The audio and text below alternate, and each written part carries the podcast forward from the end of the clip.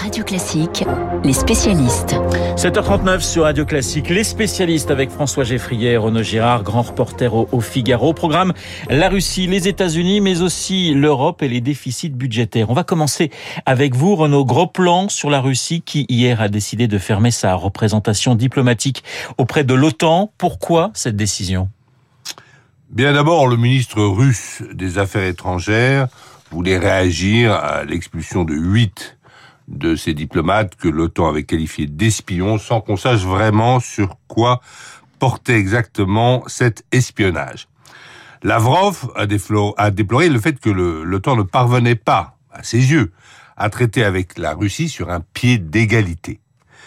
Être traité d'égal à égal, c'est un thème récurrent de la communication du régime russe.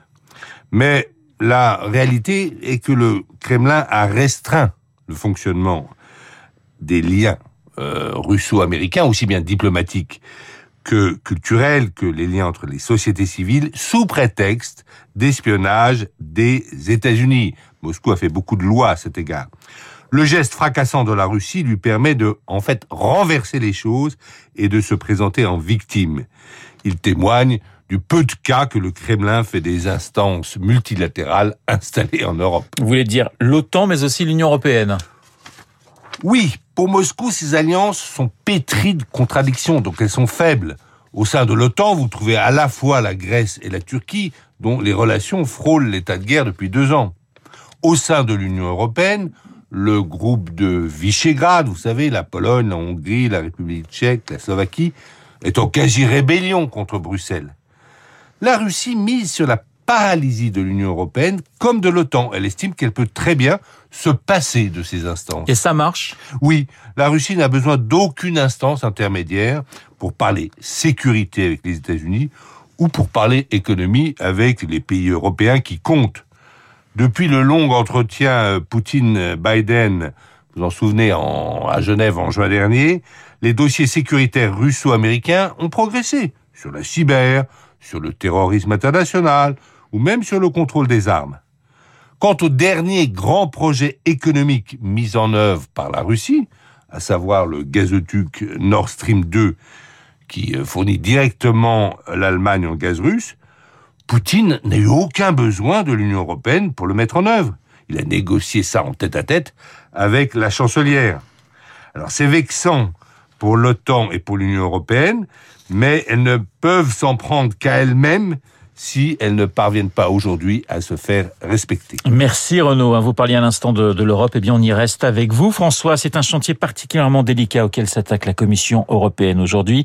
Celui du pacte de stabilité et de croissance. Autrement dit, les règles en matière de déficit budgétaire et de dette publique. Un pacte qui est aujourd'hui suspendu. Oui, du fait euh, de la pandémie. Mais il doit revenir euh, en 2023. Alors, ce pacte, ce sont les deux chiffres totems que vous connaissez par cœur. 3 et 60. Déficit public d'un État membre, moins de 3% de son PIB, dette moins de 60% de son PIB. Deux critères impossibles à cocher l'année dernière quand il a fallu stopper le virus et sauver l'économie à coût de centaines de milliards.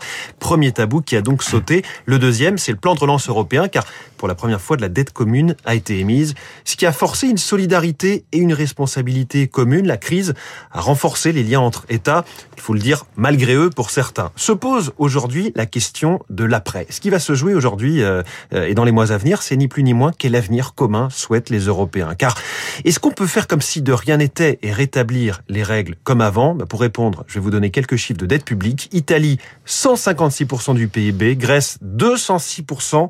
France, Belgique, Espagne, presque 120%. Vous voyez que le totem des 60%, bah, c'est de la science-fiction. Bruxelles va donc effectivement devoir manœuvrer finement. Alors, il n'a échappé à personne que le calendrier hein, dans lequel s'ouvrent ces discussions est ultra politique en Allemagne, mais aussi en France. Oui, alors totalement. D'un côté, l'Allemagne, sa coalition flambant neuve avec les libéraux ultra rigoristes du FDP. De l'autre côté, la France, en pleine débauche de dépenses gouvernementales et de promesses euh, électorales. Alors, quelles sont les options sur la table? Statu quo, euh, comme le souhaitent les Allemands ou les Néerlandais, en considérant que les règles sont de toute façon appliquées avec souplesse. Réforme totale euh, de ce pacte de stabilité et donc faire voler en éclats les règles des 3 et des 60%. Là, je vous le dis, c'est à peu près comme si on annonçait qu'on envahissait les Pays-Bas. Hein. Ce serait perçu à peu près de la même façon. Chef de file, vous savez, des pays qu'on avait dit frugaux. Il y a une voie intermédiaire on garde les règles, mais on autorise plus d'investissements publics, transition écologique, recherche, éducation. Ces domaines-là ne seraient pas comptés dans les 3%. Puis encore une dernière option très intéressante sur le modèle du plan de relance européen de 750 milliards avec cette fameuse dette commune. L'avantage, c'est que là, Bruxelles a un vrai contrôle sur les dépenses effectuées par les États avec cet argent. Ça peut rassurer les pays frugaux. Ça nous, ça nous promet en tout cas des sommets européens comme on les adore, interminables, où on, on discute, on négocie dans les couloirs au milieu de la nuit. L'enjeu, c'est quand même que tout ça soit crédible. Les anciens critères ont rarement été bien appliqués par, euh, par la France, au hasard, par exemple. Or, plus ce sera crédible et vu comme des dépenses saines et utiles, plus ce sera facile à faire passer politiquement dans les différents États membres, avec chacun sa culture politique, mais aussi à faire passer auprès des marchés qui nous financent. Les spécialistes avec François Geffrier et Renaud Girard. Dans un instant, le journal imprévisible de Marc Bourreau. Gros plan sur Colin Powell, mort hier. Celui qui, rappelez-vous, avait défendu contre vents et marais la guerre contre l'Irak en 2003. Le mythe des armes de destruction massive dans, dans un instant. Renaud, vous l'avez rencontré Colin Powell Oui, c'était, euh, il était au sommet de sa gloire parce que c'était donc après euh, la libération du Koweït par les forces américaines. Il était à la tête des armées de la coalition. Et il la guerre du Golfe en 1991. Prix, euh, voilà, Tocqueville euh, en Normandie. Il y avait même Giscard d'Estaing qui lui a remis. Alors il a joué le modeste. Il était très content d'être en, en, Normandie, mais en fait l'apprentissage de Tocqueville ne l'a pas empêché de faire sa grave erreur, c'est-à-dire de faire confiance à la CIA et de mentir devant euh, le monde entier lorsqu'il a prétendu euh, au Conseil de sécurité de l'ONU euh, qui avait des petits laboratoires de guerre bactériologiques ambulants. Et en fait c'était des petites pompes à gonfler des ballons d'hélium et donc il s'est effectivement ridiculisé euh, mais euh, c'était un homme très sympathique et assez euh, modeste. Voilà, le journal imprévisible. Dans un instant, un Marc Bourreau consacré à